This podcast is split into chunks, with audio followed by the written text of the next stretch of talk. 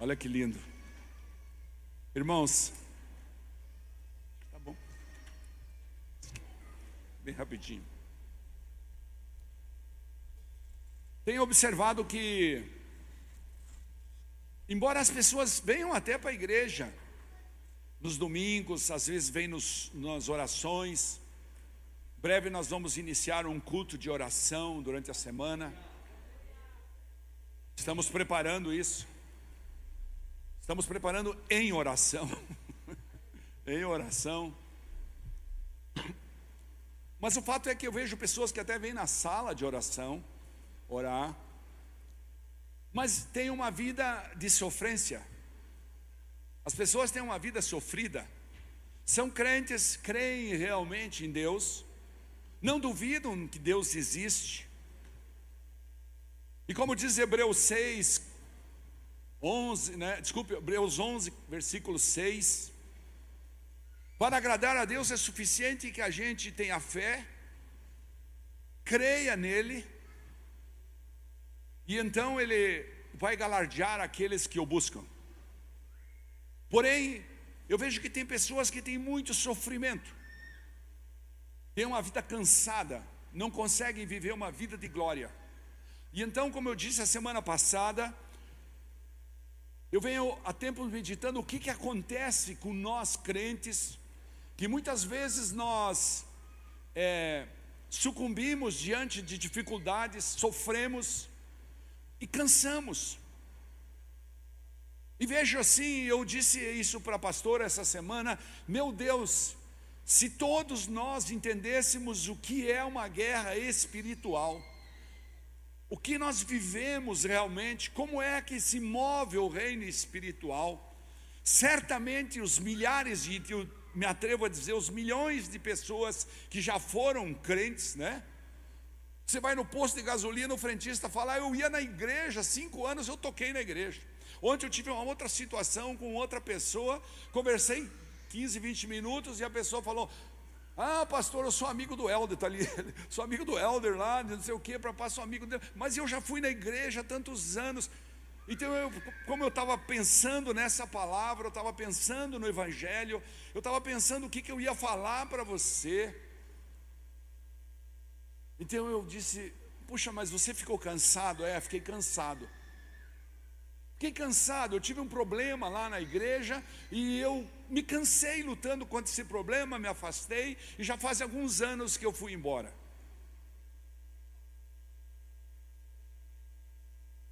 E a palavra fala que louco é aquele que não pensa que essa noite poderão chamar você. E eu disse para ele: Olha, essa noite poderão chamar você, poderão te levar. E então o que você vai fazer? Mas por que é que então nós vivemos uma vida cansada e não vivemos uma vida de glória? Por que é que a glória de Deus não está presente o tempo todo conosco? E é isso que eu queria conversar com você. É isso que eu quero conversar com você. Que você saia daqui essa noite com esse entendimento. Nós precisamos subir alguns degraus nesse entendimento. Diga comigo, há uma guerra espiritual. Perfeito, há uma guerra espiritual estabelecida, da qual nem eu nem você podemos fugir. E esse é o problema. Nós às vezes começamos nos acomodar, porque para Satanás, preste bem atenção, é muito importante o crente passivo. A passividade. É muito importante o crente que vem no culto, que adora, que leva, mas que na segunda-feira ele leva paulada, na terça-feira ele leva paulada, na quarta-feira de novo, e aí ele vem no culto, recomeça, se reanima, e ele leva paulada, e ele peca, e ele erra, mas ele reanima de novo, mas ele é passivo. Então, uma coisa que eu e você, e eu quero que você entenda isso, é que nessa luta, nessa guerra, não há neutro. Não há lado neutro. Diga comigo, não há neutro. Você está entendendo? Não há neutro, não há, não há como eu e você dizer assim: eu vou abdicar dessa luta, eu abro mão dessa luta, eu abro mão dessa guerra. Não existe isso. No dia que você veio para frente no altar, ou sei lá onde você recebeu Jesus, e você disse para Jesus: Jesus, eu te recebo como meu Senhor, meu Salvador. E o Senhor começou a tomar conta da sua vida. Naquele dia, ele realmente assumiu uma posição dentro de você, chamado Espírito Santo presente que habita em você que respeita você, e eu sempre digo isso aqui, que coloca você como cavalheiro, ele te respeita e ele não entra no seu poder decisório a não ser que você clame, você tenha, você peça a misericórdia dele. Ele tem misericórdia, tem, ele tem compaixão, tem, ele tem amor, tem. Mas nessa batalha não há neutro. Por quê? Porque Satanás se arquiteta, se organiza de uma forma tremenda, astuta, violenta, violenta, para te atacar, para atacar tua família, atacar aqueles que você ama, para atacar suas finanças, para atacar sua saúde física, sua saúde emocional, especialmente nesse tempo. E então, se você está entre os passivos, no dia que você recebeu Jesus, você decidiu, eu entrei na guerra. Acabou.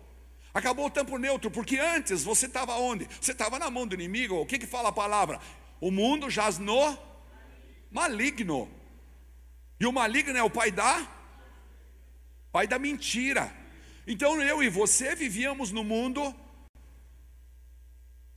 na complacência de Satanás, convivendo com ele, agradando ele, fazendo a vontade dele, sendo instruído por ele. E nem percebíamos, porque na realidade a gente não tinha a inspiração da espada, a gente não tinha a inspiração da palavra, então a gente não sabia. Mas agora a gente sabe. Mas a gente sabe, mas a gente leva uma vida de faz de conta, porque aí está a astúcia do demônio. É isso que eu quero que você entenda essa noite. Demônio é astuto. Ele preparou ele prepara e ele vai continuar preparando a todo momento armadilhas dentro da igreja, no centro da igreja.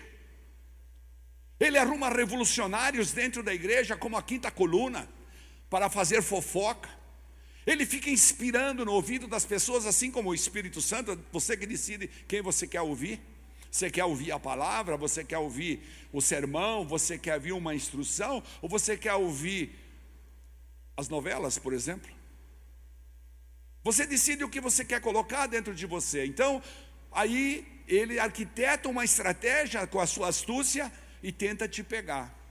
Então, o passivo, o que que fala, o que que fala Apocalipse mesmo? Vai ser cuspido. É o morno. Não sei quem, quem, acho que tem muito poucos aqui que estavam aqui naquela vez que eu ministrei sobre as três cadeiras aqui. Quem lembra? Olha, tem bastante gente. O morno. Aquele que não senta nem na cadeira de Deus, nem na cadeira do demônio, mas senta no meio. Por quê? Porque ele, ele não está se percebendo, porque Satanás não vai fazer você se perceber. Por quê? Porque ele está vendo que você está neutro. Diga comigo, eu não posso ficar neutro. Então, nessa batalha da vida cansada ou a vida de glória, você precisa escolher. Você quer uma vida cansada? Continue passivo. Você quer uma vida de perdedor? Continue dando de comer para Satanás na tua mão. Continue dando isca para o demônio. A isca do Satanás, né?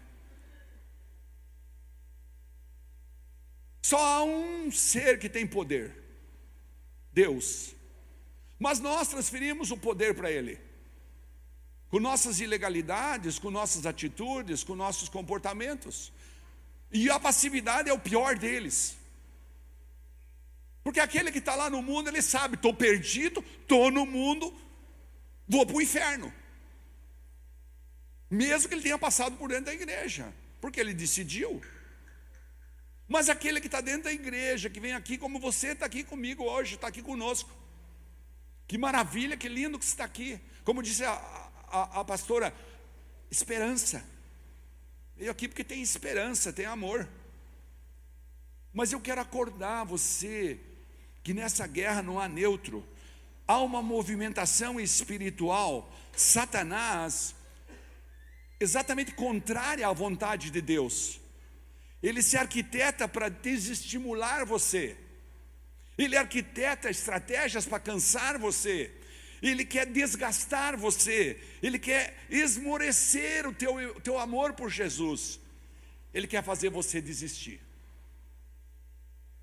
Ele quer fazer você desistir. Levante sua mão direita e diga na cara dele: diga assim, Satanás, na minha vida você não tem poder, porque eu não desisto, eu estou na guerra, e eu tenho um grande rei, em nome de Jesus, você não pode comigo, com a minha família, amém, aleluia, aplauda o Senhor Jesus.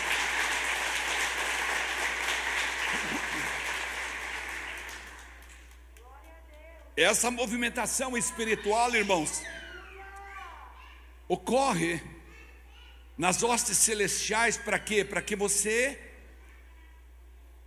não possa impedir o controle do inimigo na tua vida. Ele quer impedir. O que, que ele tenta fazer? Ele tenta primeiro nos intimidar. O que, que ele faz? Ele causa confusão e pânico. Ele tenta gerar imprimindo em nós terror e medo. Começamos a sentir medo. E por último, ele tenta nos distrair com tentações, com não, não ligue para isso. Não é bem assim. Faz de conta. Você lê uma palavra e você fala: "Meu Deus, meu Deus, Aqui, por exemplo, abrir em 2 Coríntios, aqui eu por acaso, falar, Deus é capaz de lhes conceder todo tipo de bênçãos. Ele vem para você e fala: Não é verdade, você não é abençoado. Então você, ele quebra o teu, teu, a tua gratidão. Sabe o que nós precisamos fazer? É não dar ouvido para o, para o inimigo. Entenda isso: o inimigo tenta nos intimidar, colocando em dúvida a nossa capacidade e o nosso valor. Então, quando você pensar em guerra, não pense como um soldado para aqueles, por exemplo, que foram ao quartel lutar e conhece, né? Como Wagner, que toca aqui no teclado, que deu é, é uma, um testemunho lindo na internet aí, está lá no canal da igreja, sobre a vida dele no quartel. Eu gosto muito de um texto que está ali embaixo na sala de oração, que alguém imprimiu, que está escrito lá, é o segundo capítulo de Coríntios, capítulo 10. Toda manhã, quando eu venho ali orar, eu vou lá e leio, quero ler para você aqui. Palavra fala assim, versículo 3, 10, 3 de 2 Coríntios: Pois, embora vivamos como homens, não lutamos segundo os padrões humanos, e esse é nosso problema. Porque nós somos necessariamente lutadores com padrões humanos para ganhar o nosso sustento, para ganhar a nossa vida. Você atende lá na loja, como é que faz? Tem que ser com padrão humano, não é verdade? Então, esse processo, você vai pôr as calhas lá, Jesus, como é que você faz? Com padrão humano. Mas só que quando você lê na palavra assim, ó, embora vivamos como homens com padrões humanos, não lutamos segundo esses padrões. As armas com as quais, o versículo 4, com as quais lutamos não são humanas. Diga comigo, minhas armas de luta contra Satanás não são humanas. Ao contrário, diz a palavra, são poderosas em Deus para destruir fortalezas. E aí no versículo 5 diz: Destruímos os argumentos e toda a pretensão que se levanta contra o conhecimento de Deus e levamos cativo todo o pensamento para torná-lo o quê? Obediente a Cristo. Todo pensamento tem que estar cativo, tem que ser escravo por amor. Pensamento escravizado por amor na mão do Senhor, para que Jesus possa, ele sim, ser o nosso inspirador. E onde nós encontramos isso? Diga comigo na espada, na palavra. Entenda isso. Então, como é que eu faço, pastor? para viver uma vida de glória e não viver uma vida cansada. Como eu faço? Abra sua Bíblia aí, se você está com ela, em Efésios capítulo 6, versículo 10. Paulo ensina a gente a guerrear. Ele fala assim: finalmente, fortaleçam-se no Senhor e no seu forte poder. Fortaleça-se em Deus. Vistam toda a armadura de Deus para poderem ficar firmes contra as ciladas do diabo. Pois a nossa luta não é contra seres humanos, mas contra os poderes e autoridades. Diga, diga comigo, contra poderes e autoridades. Continue dizendo comigo, contra os dominadores deste mundo de trevas. Vamos em frente, diga, contra as forças espirituais do mal nas regiões celestiais.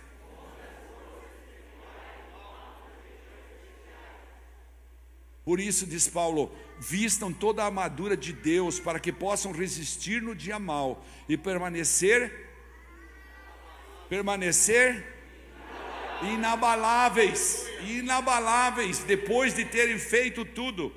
Assim, continua a palavra, no verso 14: mantenham-se firmes, cingindo-se com o cinto da verdade, vestindo a coraça da justiça, tendo os pés calçados com a prontidão do evangelho da paz. Além disso, usem o escudo da fé com a qual vocês poderão apagar todas as setas inflamadas do inimigo. Usem o capacete da salvação e a espada do Espírito, que é a palavra de Deus. Orem no Espírito em todas as ocasiões, com toda oração e súplica, tendo isso em mente, estejam atentos e perseverem na oração por todos os santos.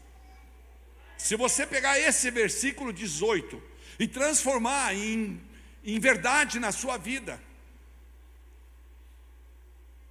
Demônio nenhum vai chegar na tua casa. Demônio nenhum vai chegar nas tuas finanças. Demônio nenhum vai chegar nas suas emoções, na sua saúde.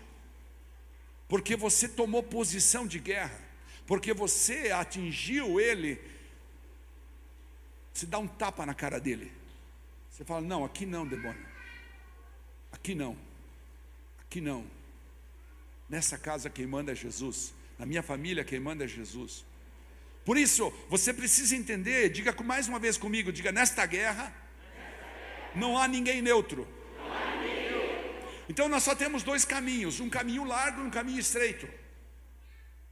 No caminho largo, nós abdicamos da guerra e nos acomodamos nas ciladas do demônio. No caminho estreito, nós nos revestimos da glória, como Paulo fala, nos revestimos da armadura de Deus, renunciamos aos impulsos, renunciamos aos desejos da nossa alma, da nossa carne,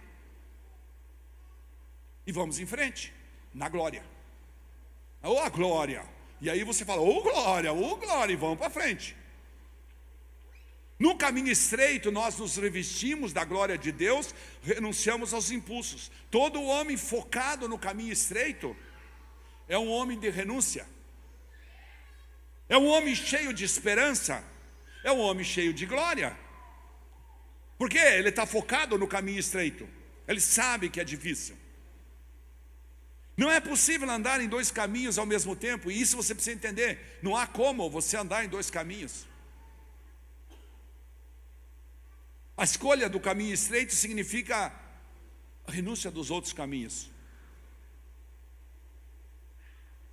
Portanto, só existem duas possibilidades: ou você está salvo ou você está perdido, só existem duas chances. Ou você é servo de Cristo e toma a sua cruz e segue, ou você é mantido como escravo do diabo na casa da potestade, na casa de Satanás, no reino das trevas. Mas eu estou dentro da igreja, sinto muito. Não importa o seu nível de religião, de ensino financeiro, eclesiástico, não, porque eu conheço, porque eu sei ministrar, porque eu sei fazer sermão. Isso vale para o pastor Ademir, muito mais do que para você até. Só existe duas possibilidades: ou você está debaixo do senhorio de Cristo, do integral governo, ó, integral governo de Deus sobre a sua vida ou você está dizendo para Deus: Deus, coloca a tua mão poderosa, teu manto sobre minha vida. Ou você anda na casa do valente, na potestade de Satanás no reino das trevas. Não existe um campo neutro para nós. Diga comigo, não existe um campo neutro para nós. Diga mais, ninguém é neutro nessa luta. Ninguém é neutro nessa batalha. Irmãos, todas as vezes que nós formos passivos diante das ciladas, emboscadas, estratégias de Satanás, nós estamos correndo o perigo de morte espiritual. Por isso que eu falei que passividade é o ambiente mais propício para que o diabo possa agir astutamente. E você já entendeu o que é passividade. Todos estão sujeitos a ver as sementes serem colhidas pelo diabo. Vamos entender isso. Jesus explicou isso em Lucas capítulo 8, versículo 11. Quando ele estava falando das, da parábola do semeador, lembra? Versículo 11 de Lucas 8 fala: Este é o significado da parábola. A semente é a palavra de Deus. As que caíram à beira do caminho são os que ouvem, e então vem o diabo, vem o diabo, escute lá o que está falando ali, ó. Vem o diabo e tira a palavra do seu coração, para que não creiam e não sejam salvos. Irmãos, aqui no Brasil, eu não sei, uma vez eu li uma reportagem dos Estados Unidos que na quarta-feira 90% das pessoas não sabiam o que era ministrado mais no domingo. Já não lembravam mais. Satanás astutamente, ele se prepara para que a gente para que a gente esqueça rapidamente as instruções do domingo, as instruções da Bíblia da segunda de manhã, da segunda, da terça e da quarta e assim por diante. O que acontece com cada um de nós é que nós permitimos de uma forma passiva que Satanás venha, nós ficamos quietos e ele vem e colhe a semente que foi plantada no nosso coração. E quando ele já está dominando a nossa, a nossa situação, nós começamos a discutir, mas espera aí, Hebreus foi Paulo que, que escreveu ou foi o, o, o, o, João, ou foi o, foi o foi, quem que foi? Nós começamos a discutir teologia, nós começamos a discutir eh, eh, que o pastor estava muito bravo, que o pastor não estava bravo, nós começamos a discutir que é, tinha muito calor dentro da igreja, porque tem três ar que está estragado, como é que não arrumo? E nós começamos, nós achamos um jeito de discutir mas nós não olhamos para nós e falamos: meu Deus, como é que está aqui o meu rabo? Essa é a verdade. Nós temos que olhar para nós. Espera aí, como é que está aqui? Então, se você entendeu bem, eu queria falar alguma coisa rapidamente sobre as características desse mundo. Desse mundo contra o qual nós devemos diuturnamente lutar. Já que não somos neutros, então nós vamos lutar. Então eu quero que você entenda um pouco sobre isso, sobre guerra espiritual. Como a gente leu aí em Efésios, está organizado em principados, potestades, dominadores deste mundo tenebroso, você até repetiu, forças espirituais do mal nas regiões celestes. Existe um cara que escreveu um livro chamado Francis Schaeffer. Ele disse que é como se fosse uma casa com base térrea, lugar onde a gente vive, a gente come, a gente anda de carro, a gente conversa, é o lugar térreo nosso. No andar superior a nós, nas regiões celestes, onde os espíritos malignos, os demônios e até os anjos ali habitam e coabitam juntos. Os anjos de Deus. Você não vê, porque não tem visão espiritual aberta. Sei lá por quê. O fato é que a gente não enxerga mas nem por isso eles deixam de existir. O mundo espiritual é uma realidade, diga comigo: o mundo espiritual é maior que o mundo natural.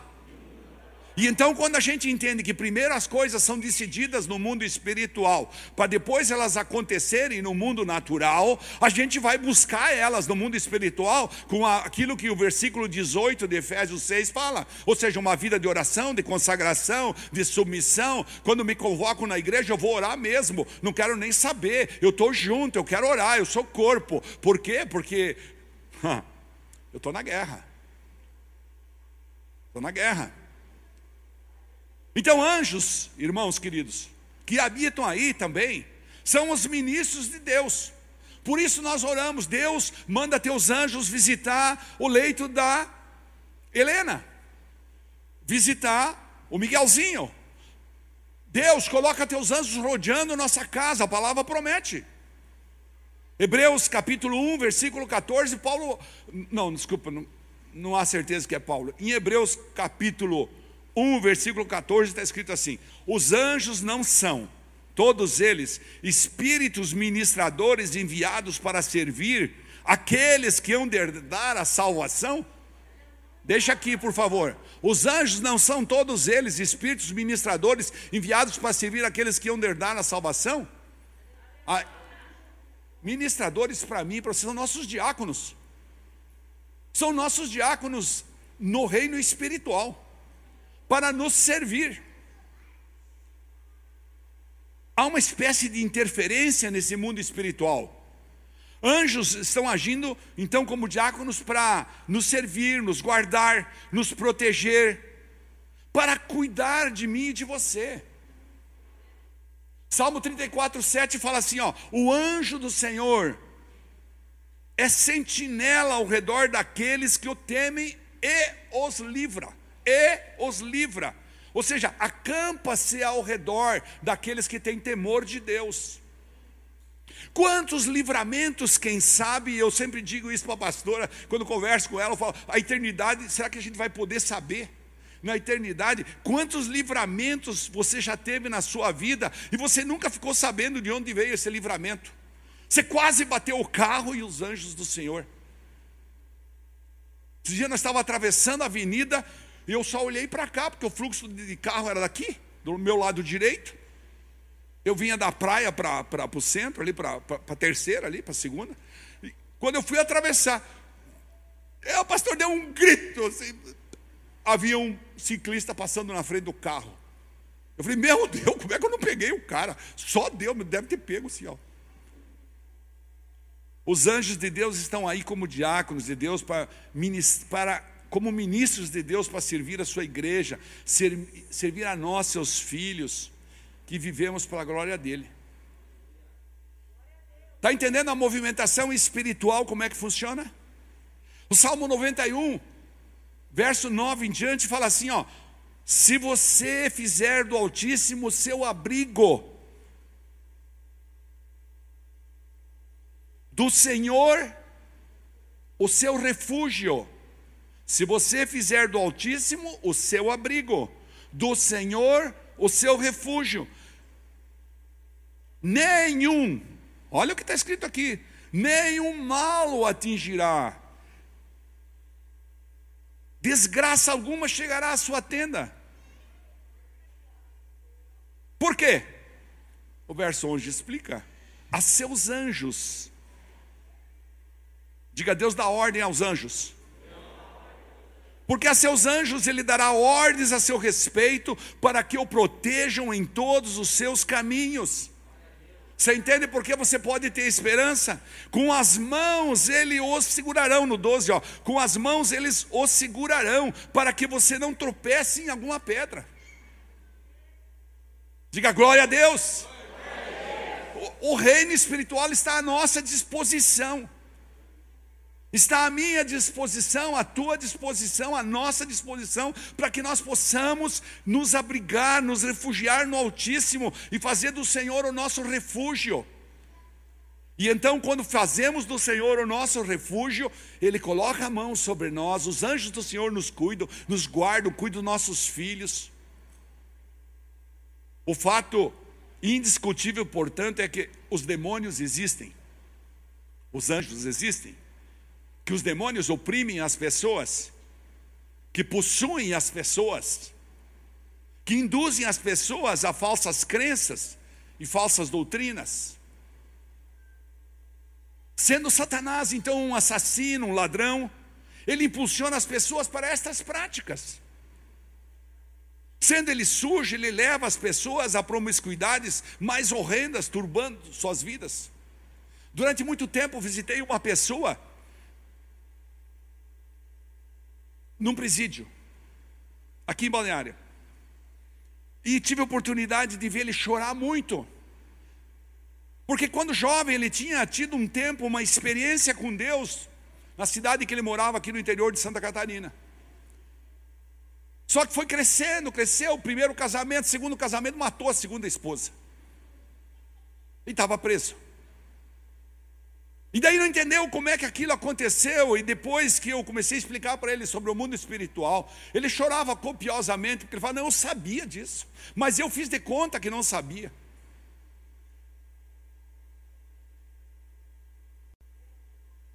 Diga comigo: o diabo é sujo. O diabo é sujo, irmãos, ele leva as pessoas a promiscuidades mais horrendas, ele quer turbar as vidas. Então vamos entender três coisas do diabo. Diga primeiro comigo assim: diga, ele é poderoso. É, o diabo é poderoso. Paulo ensina a gente no texto de Efésios que a gente leu, que esses inimigos são os dominadores desse mundo, eles estão agindo na mente das pessoas, eles estão influenciando o mundo ao agir nos conceitos filosóficos da própria humanidade, na cosmovisão da vida, na sexualidade, então, meu Deus, só não vê quem não quer, na política, na economia, nas relações sociais. Às vezes a gente é convidado a orar pelo nosso país, a orar pelo nosso estado, pela nossa cidade, e nós vamos assim, não, é um problema meu. Eu pago meus impostos em dia. Não, primeiro é decidido no reino espiritual. Olha para a Venezuela agora. Irmão, olha para a Venezuela. Leia um pouco sobre a fome lá. As pessoas estão matando, literalmente matando cachorro.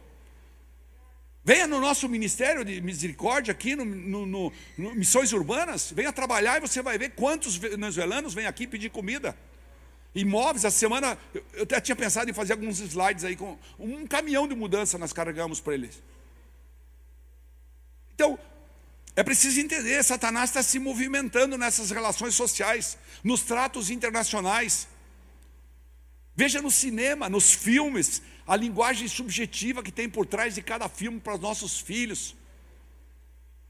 No teatro, na TV, nas telenovelas, e as pessoas assistem assim, ah, na literatura e até mesmo nas áreas lúdicas para as crianças. Por trás de tudo isso, irmãos, tem uma mente demoníaca arquitetando tudo. O que, eles estão querendo é criar situações para arruinar a vida dos seres humanos.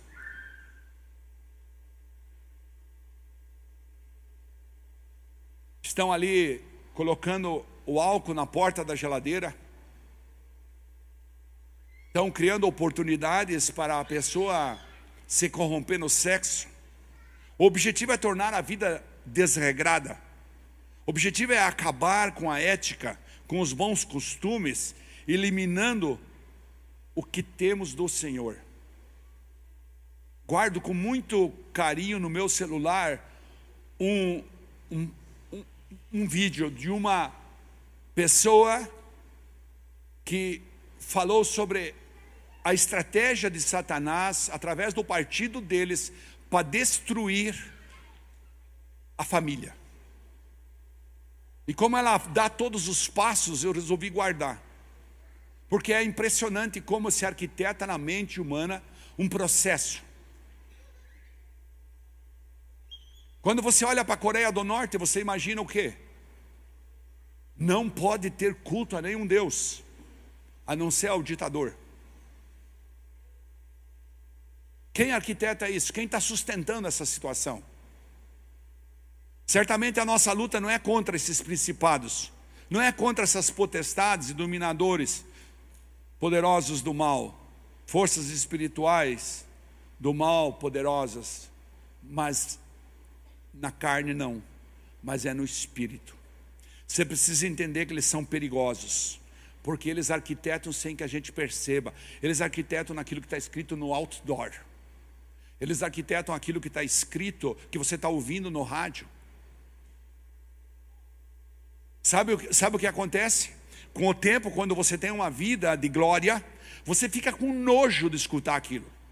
Você passa pelo canal de televisão e fala: Meu Deus, eu tenho que ter isso para ter esse pacote aqui. Você sente nojo do pecado. Porque você sabe que aquilo contamina o teu ser. Que aquilo vai, na hora que você precisa, sair automaticamente dentro de você. Fica armazenado no teu subconsciente. Diga comigo, o segundo ponto, eles são seres malignos. Então, primeiro, eles são poderosos. Segundo, são seres malignos. Leia um pouco sobre a Segunda Guerra Mundial, onde se levantaram pessoas, veja bem, um austríaco sai da Áustria e vai para a Alemanha, porque lá tinha muita economia favorável, e lá ele arquiteta um processo todo organizado e destrói 60 milhões de pessoas. Mata 60 milhões no mundo inteiro por causa da guerra. Tivemos oportunidade de ir no Museu do Holocausto em Jerusalém. Você vê o que é terror experiências com seres humanos, pessoas contra outras pessoas. Não, tá bom, vamos para lá. Vamos olhar a situação que vivíamos até pouco tempo aí. Que astutamente está sendo destruída agora de novo. E a gente vê as pessoas sendo engambeladas. Como nós podemos ver aí, como disse na Venezuela, a fome. Os caras estão matando o cachorro mesmo para fazer churrasco. Churrasco não, fazendo comidinha para as crianças. Irmãos, nós não podemos subestimar o poder do maligno. João, Jesus falou bem claro, João 10, 10 fala: o ladrão vem apenas para roubar, matar e destruir. Eu vim para que tenham vida e a tenham em abundância, tenham plenamente. Portanto, o diabo, diga comigo, o diabo é um inimigo poderoso e maligno. Mas tem mais uma coisa, ele é astuto. Esse é o terceiro ponto que eu quero explicar para você. O diabo é astuto. Efésios 6,11 nós lemos assim: Vistam toda a armadura de Deus para poderem ficar firmes contra as ciladas do diabo. Ciladas, o que é ciladas? São sutilezas, são muitas estratégias, são disfarces, são máscaras, são vestimentas. Ele usa diferentes estratégias. Quando Jesus está no deserto, ele vai lá e fala com Jesus e tenta Jesus de uma forma, diretamente com Jesus. Aí quando Jesus está com Pedro, ele tenta através de Pedro, o discípulo dele. E Jesus fala para Pedro: arreda de mim, Satanás. Jesus identifica. Por quê? Porque Jesus vivia na glória.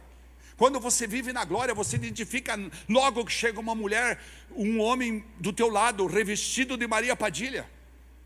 Você vê na hora um homem que chega vestido de mamão. Você vê na hora um homem que chega transvestido, ou uma mulher de, de, de, de Zé Pilintra. Você vê na hora que a pessoa está possuída por um demônio. Ah, mas isso é só para o pastor? Não. Isso é para qualquer um de nós. É quando você vive uma vida de glória, quando você entende que você não é neutro. Preste bem atenção: o diabo conhece tanto o seu ponto forte como o seu ponto fraco. Ele sabe onde ele pode pegar, ele usa armas diferentes para atingir todas as pessoas, para cada situação. E cada pessoa ele arquiteta uma estratégia de ataque. Leia um pouco o C.S. Lewis, você vai ver como ele, ele explica tudo isso. Tem gente que a área fraca dela é o sexo, então ele vai lá e. Tem gente que a área fraca dela, a área vulnerável, é o dinheiro. E às vezes ele dá muito, porque ele pode até se materializar. Então ele distribui. Tem outros que a área da fragilidade é o poder, a soberba, a altivez, a mania de grandeza. Tem gente que quer conquistar o poder, às vezes até dentro da igreja, de qualquer forma. Abra caminho. O diabo, portanto, nos conhece e ele fica como um leão rondando ao derredor para devorar. Ele sabe explorar exatamente essas áreas vulneráveis, essas brechas que nós abrimos. Ele sabe direitinho. Pedro explicou isso na carta, na primeira carta de Pedro, capítulo 5, versículo 8, está explicado. Estejam alertas e vigiem o diabo, o inimigo de vocês, anda ao redor como leão, rugindo e procurando a quem possa devorar. Por isso nós não estamos neutros. Ele fica nos vigiando, pois talvez depois de Deus, ninguém nos conhece tanto quanto Ele. Jesus explicou isso em Mateus 26, 41, fala: Vigie e orem para que não caiam em tentação, o espírito está pronto, mas a carne é fraca. Deus nos promete a certeza. Deus nos promete a certeza da sua proteção. Pode vir aqui, por favor. Da sua proteção diante do que? Diante do nosso temor, diante da glória. E viver na glória, irmãos, é uma vida de renúncia. Eu não quero dizer que é uma vida difícil, não, é o caminho estreito mesmo. É o caminho estreito.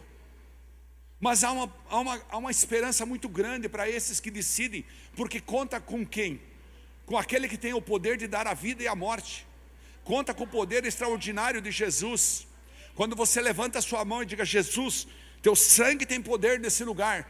Quebram-se as correntes demoníacas na tua vida. Quando você realmente tem uma vida consagrada a Deus, quando você realmente tem uma vida em que você se submete ao princípio dele, você se reveste da armadura dele. Não há poder, não há nenhum poder que possa tocar a sua vida e aqueles por quem você tem a responsabilidade. A autoridade. Não adianta o pastor orar por você se você quebra esse princípio da paternidade, se você não entende isso. Não, mas eu faço parte da igreja, eu sou membro, eu assinei a folha lá. Tá. O quanto você obedece? O quanto você está junto como corpo? O quanto você realmente vive as coisas que a tua família, igreja está chamando, como disse ela aqui no testemunho. É preciso, é preciso, eu não quero ser duro com você, não, não. Eu quero dizer que há esperança. Eu quero encher você de esperança essa noite, porque a batalha está na tua mão, é você que decide. É você que decide escolher o caminho estreito, e então Satanás não consegue entrar nesse caminho. Satanás entra por becos, entra por outras vias largas, ele fica tentando, jogando ciladas, ele fica jogando setas contra você, ele fica jogando dardos inflamados, ele fica te acusando, mas você tem o escudo da fé, você é uma pessoa de fé, você fala, não, comigo não, você tem o capacete da salvação, fala, eu sou um cara salvo, eu tenho intimidade com o Espírito Santo que habita aqui dentro de mim, não, eu visto a verdade, eu só falo a verdade e vivo a verdade, porque está aqui, a verdade está aqui, eu, eu sou uma pessoa que tenho os sandálias do Evangelho no meu pé. Por quê? Porque eu vivo o Evangelho, eu falo de Jesus, eu sou um testemunho vivo. As pessoas olham para mim e falam: opa, eu quero ser que nem esse crente aí, eu quero que ser que nem essa crente aí, eu quero ser uma pessoa, eu sou uma pessoa dizimista, eu sou uma pessoa ofertante, eu sou uma pessoa que tem o escudo da fé, eu vivo a fé, eu eu, eu realmente agrado a Deus. Coloca para mim aí, Hebreus capítulo 1, versículo Versículo 14.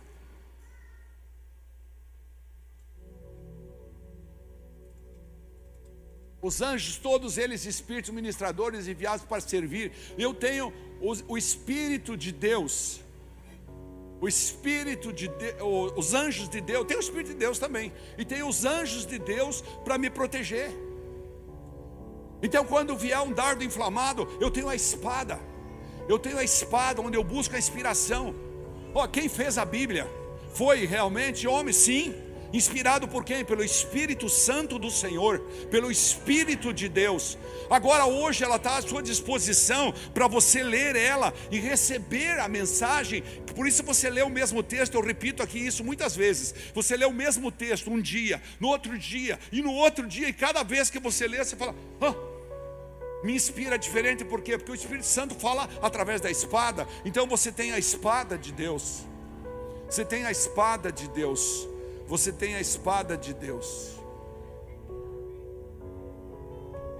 Essa guerra é uma guerra ganha se você entender que precisa viver a glória. Se você, se você essa noite entendeu que você não é neutro, fique de pé, faz favor. Se você entendeu que você não é neutro nessa guerra,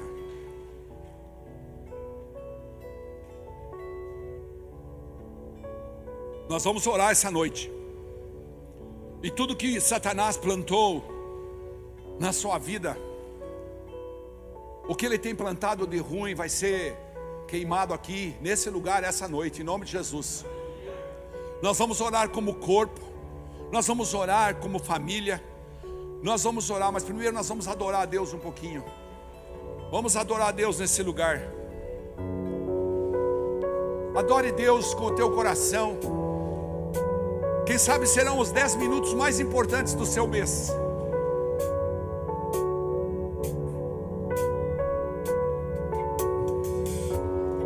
Permaneça na aliança. E agora eu sou teu, semelhante a ti, Senhor. Eu quero ser renova. Renova-me. Eu quero te ser. Vem limpar, vem limpar. Vem limpar e transformar, transformar. meu coração. Só tu, Senhor. Tu, Senhor, enxergaste o meu valor. Tudo sabe, soberano Criador. Eu quero ser lapidado por tuas mãos. Faz o teu querer.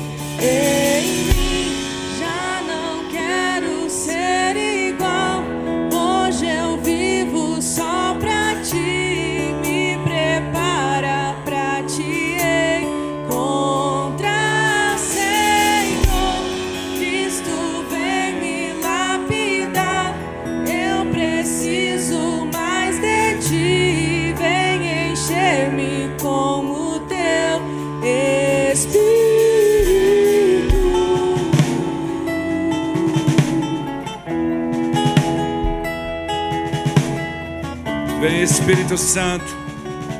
Oh, só tu, Senhor. Só tu, Senhor, enxergaste o meu valor. Tudo sabe, soberano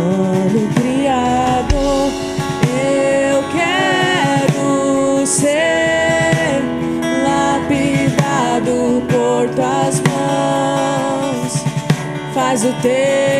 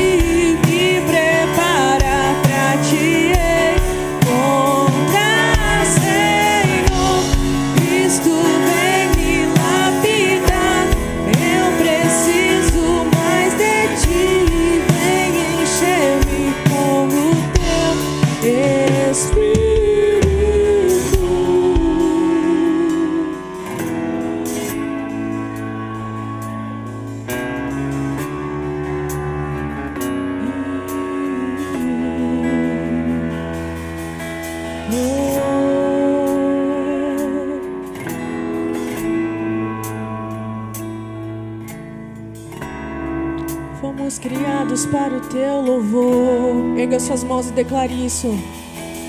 Fui criado para o teu louvor, manifestar o teu amor. Eis-me aqui. Fui criado para o teu louvor, manifestar o teu amor. Eis-me aqui. Eis-me aqui. Fui criado. criado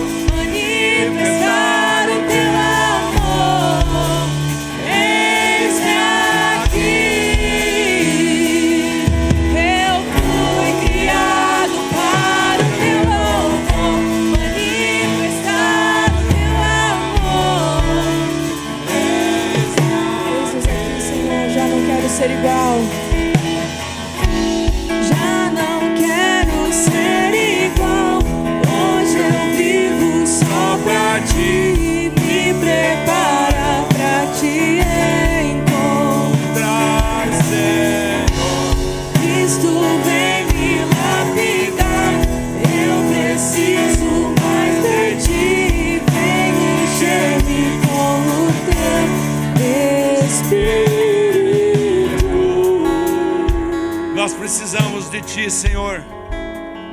Nós precisamos sim de Ti. Nós precisamos de mais fé. Coloca Hebreus 11, 6 para mim aí, por favor. Olha o que fala a palavra de Deus. Lequeterechere berabá. 11, 6. Lequeterechere berabá. Seterechere berabá. Sem fé, irmãos, é impossível agradar a Deus. Pois quem dele se aproxima precisa crer que ele existe e que recompensa aqueles que o buscam. Vamos exercer nossa fé essa noite. Quero conduzir você numa oração em que você vai declarar sobre sua vida a vitória de Cristo. Deus, diante de tudo isso, crendo, Pai, que o mundo espiritual é maior que o mundo natural, nós queremos professar nossa fé, declarar nossa fé nesse momento, como tua igreja nesse lugar. Por isso, você coloca a sua mão, acompanha o pastor aqui, ó. Por isso nós vestimos o capacete da salvação. Diga, eu visto o capacete da salvação. Vamos fazer isso melhor, todos juntos. Diga, eu visto o capacete da salvação. A coraça da justiça. O cinturão da verdade. Eu calço as sandálias do evangelho. Eu empunho o escudo da fé e apanho a espada do Espírito, que é a palavra do Senhor, para rebater todo dardo inflamado, toda tentação do maligno, toda estratégia satânica contra a minha vida, contra a minha casa, em nome de Jesus. Eu falo para Satanás e seus demônios. Eu não tenho parte com vocês. Em nome de Jesus, a minha casa, a minha família, aqueles que eu amo e eu pertencemos ao Senhor Jesus Cristo.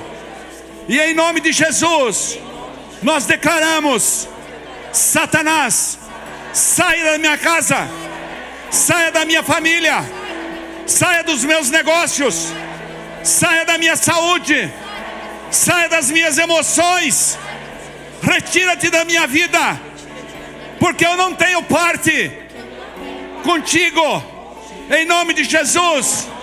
Eu declaro essa noite a todo o reino espiritual que Jesus Cristo de Nazaré, levante sua mão agora e diga: Jesus Cristo de Nazaré é o meu Senhor é o meu remidor, e é em nome dele que eu me consagro, declarando no reino espiritual que tudo que eu tenho, tudo que eu sou, tudo que eu faço, pertence ao Deus, e demônio nenhum poderá prevalecer. Eu pego a espada do Espírito inflamada pelo fogo do Senhor, para cortar a cabeça de toda serpente que se levanta contra mim, contra a minha casa, contra as minhas finanças, contra minhas emoções. Todo demônio que tem tentado contra a minha vida vai sair agora em retirada, em nome de Jesus. Sai da minha vida, Agora, em nome de Jesus. Amém. Aplauda o Senhor Jesus. Aleluia. Eu fui criado para o teu louvor. Fui criado para o teu louvor. Manifestar o teu amor. Eis-me aqui. Declara isso, declara. Criado. Criado para Declara com amor, declara com fé. Manifestar o teu amor. Eis-me aqui. Eis-me aqui, eu fui criado,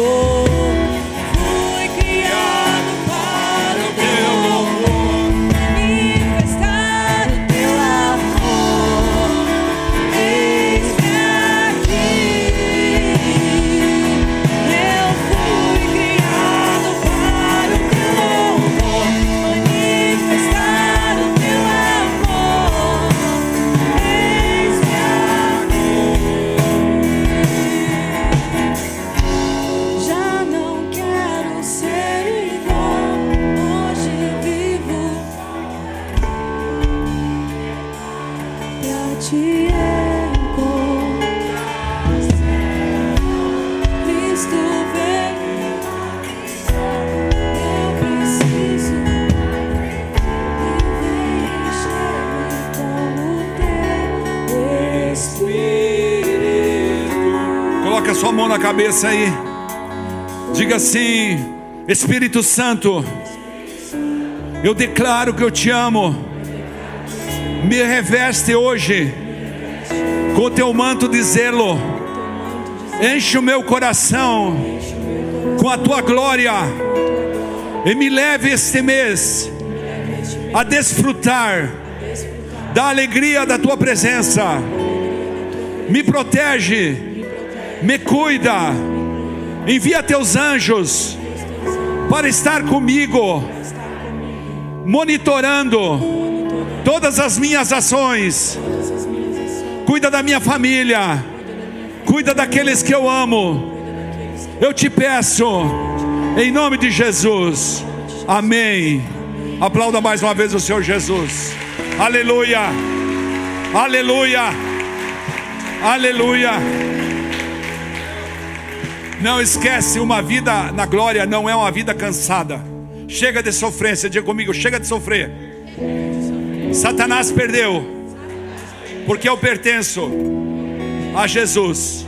Amém. Coloca suas duas mãos para frente.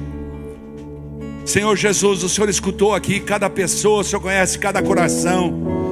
Senhor Jesus, reveste cada pessoa aqui com o teu manto de zelo, com tua glória sobrenatural. Que as pessoas possam testemunhar, Pai, que decidiram se colocar sob refúgio teu, como diz o salmo, e colocar-se, Pai, embaixo das tuas asas e viver a tua glória. Que o Senhor possa os proteger. Envia anjos com cada um ao sair daquela porta. Teus anjos ministradores, teus anjos protetores, acompanhem-os em suas casas e rodeie as casas deles, Pai, cada um deles. Em nome de Jesus. Que a graça do Senhor Jesus Cristo, o amor de Deus e a comunhão do Espírito Santo estejam com todos vocês. Amém? Se Deus é por nós, agindo Deus, Deus é bom toda hora. Vão em paz, Deus acompanhe. Muito obrigado.